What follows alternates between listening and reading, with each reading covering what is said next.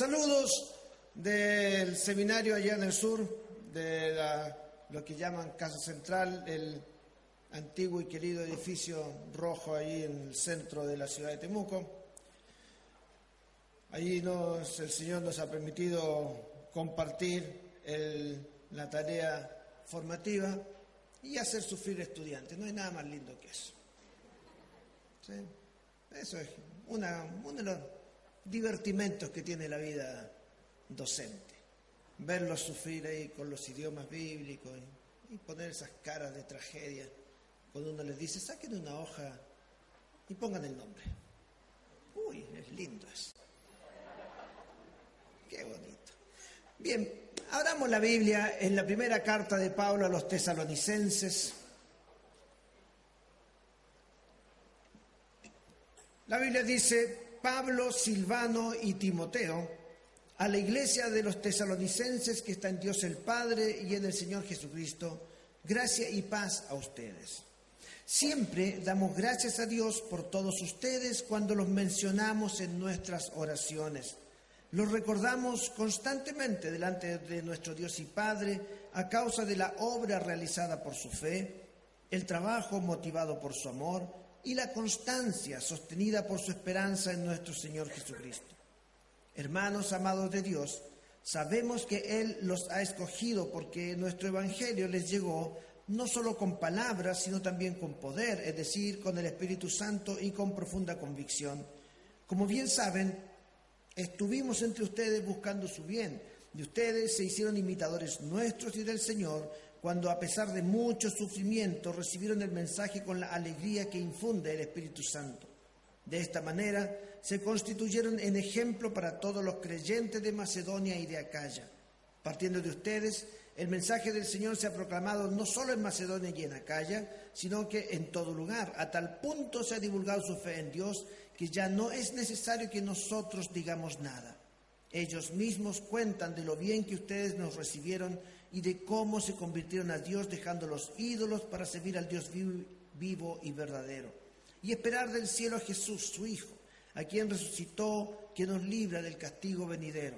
Oramos, Padre, oramos esta mañana en el nombre de Jesús, pidiendo que tú nos guíes, que nos permitas entender, aplicar y vivir esta palabra para la gloria tuya. Te pedimos, Señor, ahora que nos acompañes en el nombre de Jesús. Amén. Este, este capítulo 1 tiene una serie de detalles históricos y algunas palabras ahí que, que como que hacen difícil en tanto la lectura. Por ejemplo, ese versículo 6 cuando habla del sufrimiento con el que recibieron la palabra. Bien, el capítulo 17 de Hechos nos habla de esto. Nos habla de cómo comienza la historia del cristianismo en la ciudad de Tesalónica. Tesalónica era en su momento, en su tiempo, la ciudad clave en, el territorio en el que estaba situada. Tesalónica era una, ciudad capital importante con prestigio económico, político, social, con presencia variada de religión. E, era una ciudad ubicada sobre las vías principales de comunicación del Imperio Romano. Tesalónica estaba sobre la vía Ignacia, la, gran carretera romana que saliendo de Roma compartía con todas las provincias y cercana a otras vías de comunicación. Entonces la ciudad era un centro comercial, tenía importancia comercial para el imperio.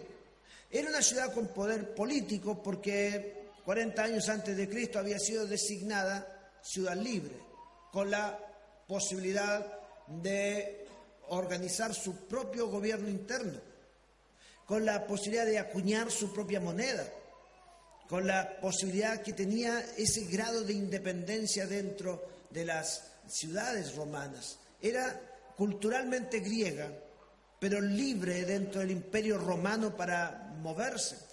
Eh, casi todos los cultos religiosos de ese tiempo tenían representación en esa ciudad. Habían cultos griegos, religiones griegas, habían expresiones religiosas romanas, incluso algunos cultos egipcios estaban presentes allí. Y también habían judíos expresando su fe.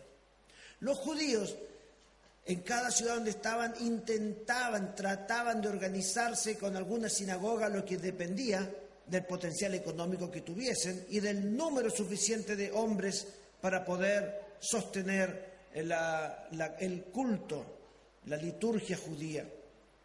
En Tesalónica vio lo suficiente para sostener una sinagoga, lo suficiente para establecer el culto. Usted sabe que en el mundo judío es necesario tener a lo menos 10 hombres para comenzar la ceremonia un sábado. Si no hay 10, si hay 9 hombres y una mujer, no se puede. Si hay nueve hombres y un extranjero, no hay la posibilidad y el judío no puede celebrar a menos que haya una cantidad determinada de judíos. Yo fui kinesiólogo, soy kinesiólogo y trabajaba en el hospital israelita en Buenos Aires. Y el hospital israelita en Buenos Aires tiene una sinagoga dentro. Y cuando yo estaba a veces de, guardia los sábados, estaban, veía a los ancianos judíos que llegaban nueve, ocho, y a veces esperando que llegara uno más. Y más de una vez se me acercaron a preguntar, Goim o Yiddish, si era de los pueblos o si era del pueblo buscando y esperando. Y a veces era una tristeza verlos esperar y esperar, porque en esa sinagoga iban solo ancianos. Y era muy triste verlos esperar que llegara un diez, el último, para poder adorar a Dios. Y a veces retirarse los ancianos porque no pudieron. Eran solo nueve, eran solo ocho. Bueno, en Tesalónica había una sinagoga y estaban ahí. Y eran importantes, tenían eh, poder, tenían presencia en la ciudad y eran conocidos.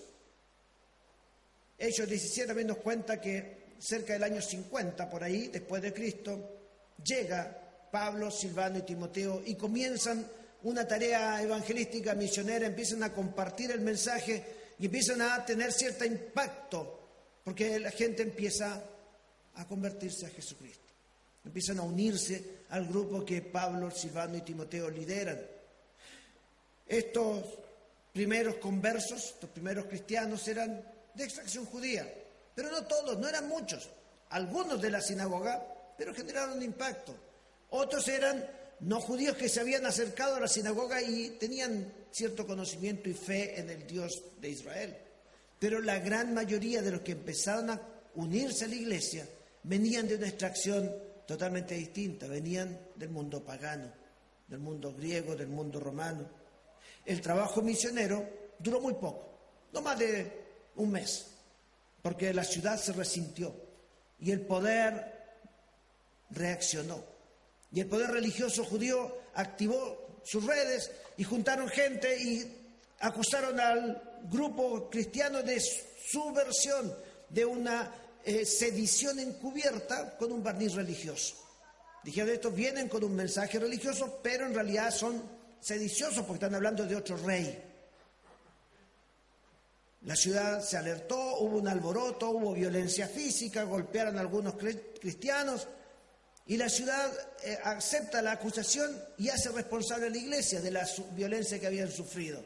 Y les piden, según el relato de hechos, que paguen una fianza para asegurar la paz de la ciudad. En ese ambiente, los misioneros se van. Pablo, Silvano y Timoteo tienen que ir salir de la ciudad para calmar un poco la situación. Y al irse, dejan a esta pequeña congregación naciente ah, sin, con la conciencia y con la intranquilidad de que quizás no hicieron todo lo que pudieron haber hecho. ¿Y qué va a pasar con ellos? Entonces escriben. Y escriben esta carta, primera de Tesalonicense, una carta que es de las primeras cartas paulinas, con muy poca eh, duda de, de quién es el autor, es Pablo es este equipo, le escriben, tiene una tremenda carga por la iglesia y una duda. ¿Cómo pueden vivir la fe en una sociedad multicultural que es hostil al Evangelio? ¿Cómo se vive la fe en una ciudad que parece refractaria al mensaje y que responde agresivamente a aquellos que están tratando de vivir una fe especial?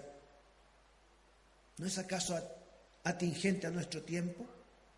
¿No es acaso una pregunta que tiene que ver con la época en que nosotros vivimos? ¿Cómo vivimos la fe en este tiempo? ¿Cómo, cómo vivimos el ser cristianos en sociedades multiculturales? ¿Cómo lo hacemos? ¿Cómo, ¿Cómo podemos vivir esa fe? Allá en Temuco el año pasado tuvimos una, un, coloquio y vamos a repetirlo este año acerca de la religiosidad mapuche, que es un tema que nosotros tenemos allá. ¿Cómo entendemos la fe cristiana en el contexto de un pueblo que tiene una creencia definida? ¿Cómo dialogamos y cómo aprendemos y cómo podemos compartirlo de una manera que sea culturalmente válida, sabiendo las situaciones que a veces vivimos en ese contexto, que tienen también un, componente religioso. ¿Cómo es la situación en una ciudad que tiene un poder como esta donde hoy estamos? ¿Cómo vivimos la fe en esta situación? Hay tres palabras de este capítulo 1, palabras, términos que uno podría decir, son como los personajes de este relato. Tres palabras. Nosotros, ustedes y ellos. Si usted mira el capítulo 1, todo el relato está armado en función de esos tres términos. Nosotros, ustedes y ellos. Y esos, esos, esos términos pudieran jugar, funcionar eh, en un tema literario como los personajes que están aquí, sobre los cuales el relato se construye. Y sobre los cuales uno puede encontrar tres ideas para vivir la fe en las ciudades. Mire, la fe primero se vive en comunidad. La fe se vive en comunidad de creyentes. Y esa es la palabra nosotros, que está en el capítulo 1. ¿Cómo empieza el texto? Nosotros, Pablo, Silvano y Timoteo, subyace ahí. Nosotros les escribimos. Nosotros. Observe, Pablo no, no, no se adjudica la autoría total de la carta. Pablo no se pone en un nivel superior al resto de su equipo. Pablo no dice, yo Pablo y mis ayudantes, Silas o Silvano, como lo llama acá, y Timoteo. No, los tres. Los tres estamos preocupados de ustedes. Los tres queremos compartir este mensaje. Los tres fuimos, los tres estuvimos y los tres los recordamos. Nosotros hablamos con ustedes. Los tres estamos aquí. El, el tono Mire, ¿cómo le hablaba el versículo 2? Nosotros siempre damos gracias a Dios por todos. Es nosotros. Siempre damos gracias a Dios por todos. Cuando los mencionamos en nuestras oraciones, siempre damos gracias a Dios por ustedes. Luego él agrega, constantemente lo recordamos. Versículo 3, ese es otra vez nosotros. Nosotros nos acordamos de ustedes. El versículo 4, sabemos su elección, sabemos que han elegido, que los ha escogido, que ustedes, los, ese versículo con sus particularidades, para leerlo, sabemos, reconocen el valor de la comunidad de fe en Tesalónica. Reconocen que en medio de una situación difícil, complicada, violenta que han sufrido, son un grupo comunitario que vive la fe y tienen valor en eso reconocen el valor, aunque ustedes no tengan una gran fuerza, aunque los hayan presionado, aunque no tengan mucha experiencia, aunque no sean tan famosos, tienen un alto valor a los ojos de quienes les llevaron el mensaje. A nuestros ojos, ustedes son muy valiosos. Usted que está aquí esta mañana, que ha venido a la iglesia, que usted está conociendo al Señor, lo conoce, o tiene una gran experiencia, Usted es importante. Usted tiene un valor. Pero además de la nota sobre el valor, hay una nota sobre la responsabilidad. Porque Pablo escribe en el versículo 9, no, en el versículo 8, tanto se ha divulgado la fe de ustedes en Dios que nosotros ya no es necesario que digamos nada. No es necesario que digamos nosotros les llevamos el mensaje, dice el versículo 5, y el 8 dice, bueno, ahora nosotros ya no tenemos que decir nada, ahora ustedes pueden decirlo. Es decir, nosotros estuvimos allí con un mensaje, un mensaje que les llegó integral, en palabras, en poder, en convicción, es decir, el Espíritu Santo estuvo ahí, dice Pablo. Estuvo ahí presente cuando llevamos el mensaje y por eso tuvo efecto. Pero ahora, ahora, ustedes son los que están en ese lugar hicimos nuestra parte. Quizás no fue todo lo que podríamos haber hecho. Quizás no fue durante todo el tiempo que hubiésemos querido. Tal vez los dejamos antes de lo que hubiese sido bueno, pero aún así, ustedes son los que están ahora en esa ciudad. Ya no somos necesarios. Ahora ustedes están ahí. Escuchen, en la ciudad actual lo que se necesita es la iglesia de hoy. Una iglesia actual para la ciudad de hoy. Hoy es este nuestro tiempo. Ahora nosotros estamos aquí. Otros vinieron, nos trajeron el mensaje, nos valoraron, nos amaron, nos quisieron, nos cuidaron. Pero ahora nosotros, los que ahora estamos en este tiempo, con nuestras debilidades y fortalezas, con estas amenazas y oportunidades, nosotros somos los que tenemos la oportunidad de vivir el Evangelio en la ciudad. La iglesia de hoy tiene la ciudad actual, el mensaje eterno por, este, por la iglesia para el tiempo que le toca vivir. La segunda palabra clave habla de la, de la esperanza y de la dependencia, y es la palabra ellos, ellos, versículo 9. En el versículo 9 dice, ellos hablan de ustedes, ellos mismos cuentan. ¿Quiénes son ellos? ¿Acaso la ciudad? Bueno, indirectamente la ciudad habla y habló. Y el, episodio de violencia y la presión contra la iglesia también habla de lo que la iglesia estaba haciendo. Pero ellos también son las otras comunidades de fe que ven lo que ellos están haciendo. Los de Macedonia y Acaya, Europa y Grecia, el ambiente de ese tiempo, los otros lugares, las otras. La iglesia también tiene que aprender que no estás solas que no son todo lo único que hay. Hay una situación de dependencia entre las iglesias. Cuando el lunes 23 hay una conferencia bíblica acá, es una expresión del cuerpo, de todos. Es abierto a todos. Todos, ninguna iglesia en sí misma, sola y por sí, tiene todo el peso de la ciudad, ni el peso completo del testimonio. Ellos cuentan lo que ustedes hacen. Y acá en este pasaje, ellos cuentan. Y acá en este tiempo y en esta ciudad, unos y otros cuentan y afirman lo que el Evangelio está siendo vivido en cada congregación y en cada iglesia. Es muy bueno que exista una palabra nosotros, porque valora la iglesia. Pero también es muy bueno que haya un ellos, porque es un medidor de cómo se está expresando la fe en la iglesia. Es un indicador. Ellos hablan y ellos dicen, ellos ven. Es un, recordatorio, un medidor de cómo vive la fe en la iglesia. Otras iglesias que ven y se apoyan y se sostienen. La tercera palabra es que la que está en el corazón del capítulo y es la palabra ustedes. Hay un nosotros, hay un ellos, pero hay un ustedes. La fe se vive en la ciudad, dentro de la ciudad. La iglesia, la iglesia en la ciudad, corazón de este capítulo, la comunidad de fe, los, los tesalonicenses que están allí, su identidad, su fuerza, su actividad. Y vuelva conmigo al versículo 1. La iglesia de los tesalonicenses que está en Dios el Padre, en el Señor, en el Padre, en Jesucristo. Si uno mira el versículo, uno va descubriendo esas situaciones en una palabra muy profunda que nos remite al centro de algo. Están en Dios, en el Señor, en el Padre, en Jesucristo. Esa es la identidad de la iglesia. Pablo les recuerda su identidad, quiénes son, lo que ellos son. Están en una ciudad que no los ha tratado bien. Pero el comienzo del mensaje es, en esa ciudad ustedes están en Dios. En esa realidad, en, ese, en esa violencia sufrida, en esa dificultad para vivir la fe, ustedes están en Jesucristo.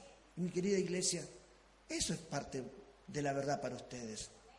Están en Dios, están en Cristo, en el Señor, en el Padre. Miren los, los calificativos.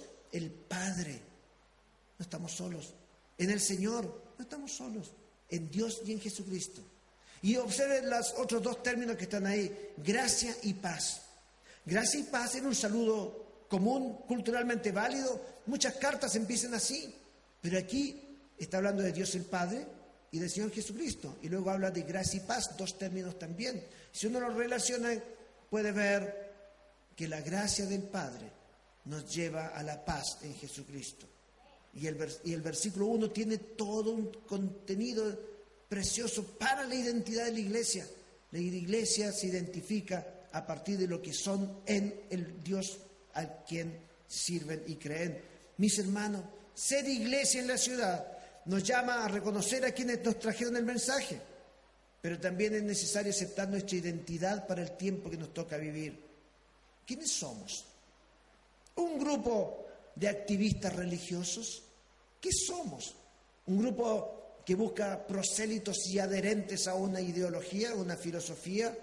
No, somos personas que tenemos una identidad y vivimos esa identidad en la ciudad en la cual Dios nos ha puesto. Y tenemos una actividad. Mire, en el versículo 3 es claro. ¿Qué hace la iglesia? La actitud que tomaron respecto de la ciudad. ¿Cómo se relaciona esta iglesia con la ciudad? Leamos el versículo 3. Hay una obra realizada por fe, hay un trabajo motivado por amor y hay una constancia sostenida en la esperanza, una esperanza en Jesucristo.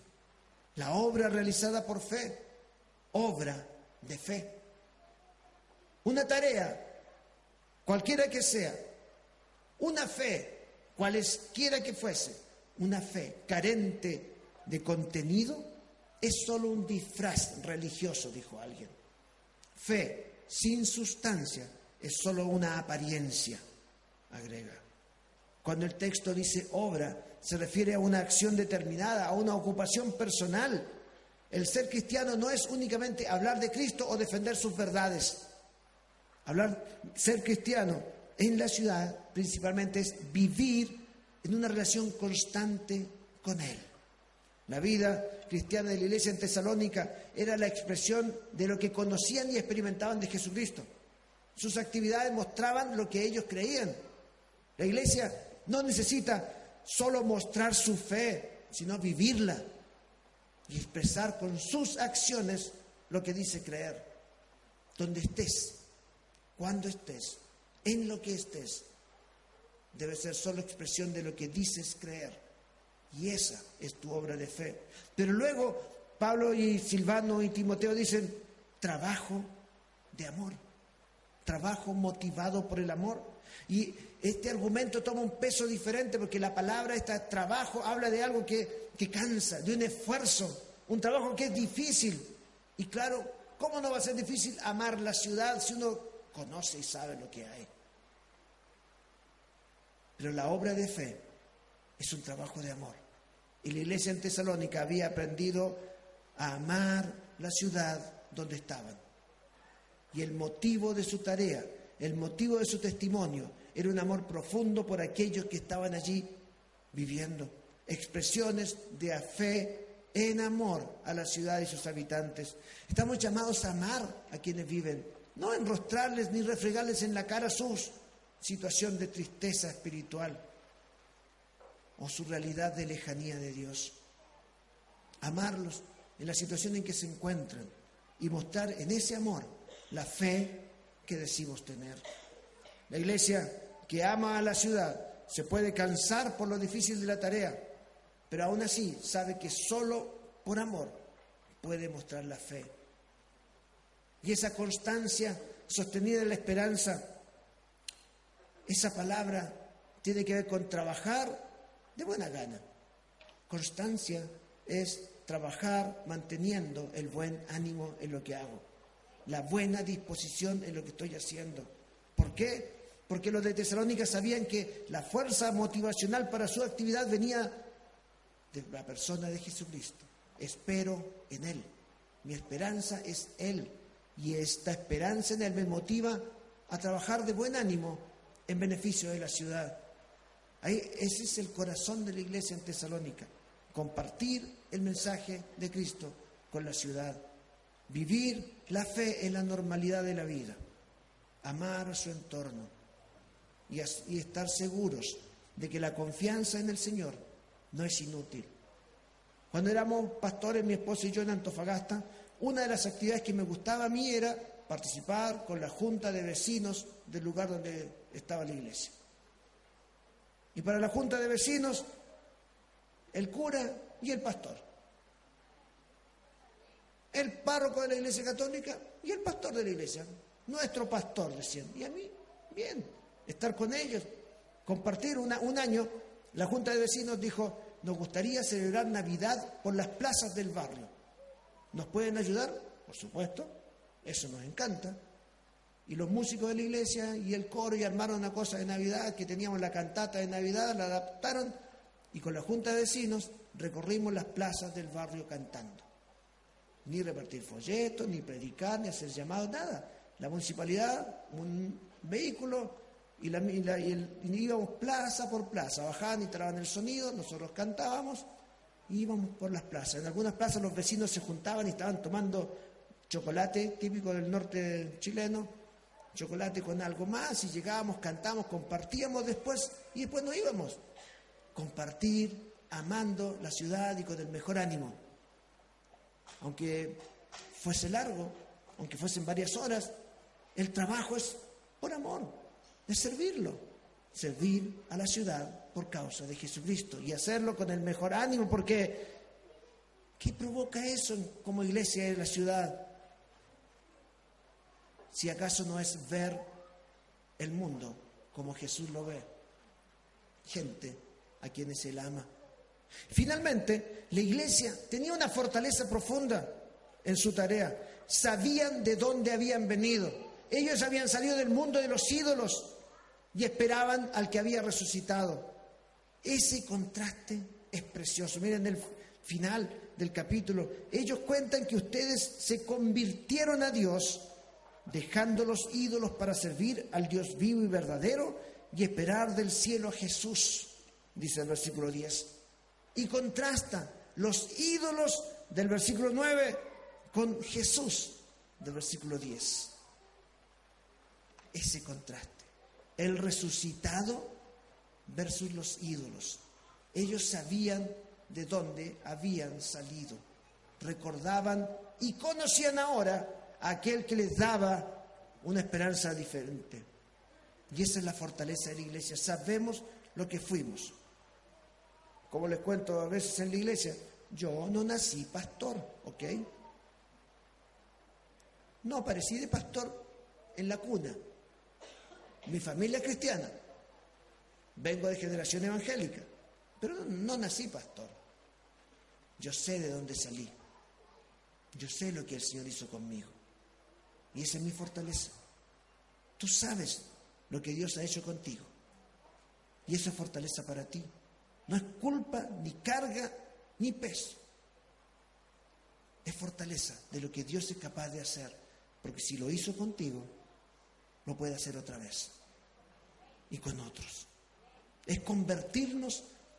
Esto es la definición de conversión. Me encanta cuando uno quiere saber qué es convertirse. Aquí el versículo 9 y 10 lo dicen.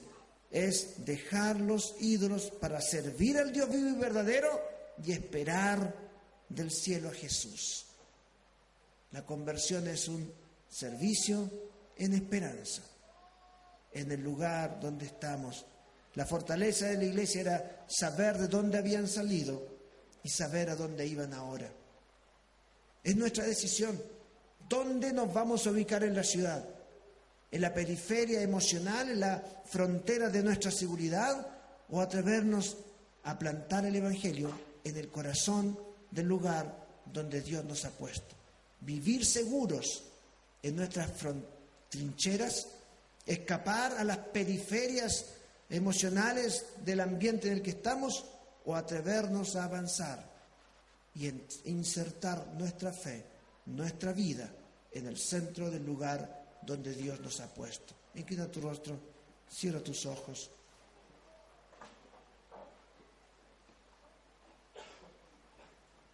Toma un minuto de tu vida. Aquí estás ahora. Dios te trajo a este lugar. Somos gente de fe. Somos personas religiosas. Dios nos trajo a este lugar. Estamos aquí. Esta es nuestra inversión de tiempo. Y Dios te ha unido aquí para decirte, estás en esta ciudad, tienes un trabajo que hacer, tienes una obra para desarrollar y tienes una actitud para tener. La ciudad puede ser hostil, la ciudad puede parecer un gran monstruo. El ambiente social puede parecer negativo para gente que tenga valores cristianos. Pero aún así Dios ama la ciudad. Y este es tu tiempo, y esta es tu iglesia, y esta es tu oportunidad de vivir la fe, dispersos por la ciudad, reunirnos aquí para tomar fuerza y ánimo y salir a la ciudad a vivir la fe donde Dios te ponga. Padre, oro por mis hermanos, por mis hermanas, por la situación en la que están, la realidad que están enfrentando. Tú sabes, Señor, cómo han llegado. Tú tienes poder y presencia tuya para guiarlos en cada una de esas realidades. Oramos en el nombre de Jesús por cada matrimonio que está aquí, Señor, para que puedan descubrir el poder y el potencial que tienen de vivir juntos. Que oro por cada joven, oro por cada niño, oro por cada uno de los que están en este lugar, aquellos que están solos luchando por la fe, aquellos que tienen un gran apoyo en su familia.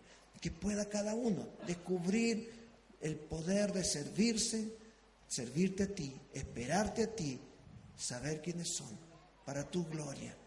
Y en ese ánimo vamos a servir al Señor. En el nombre de Jesús. Amén.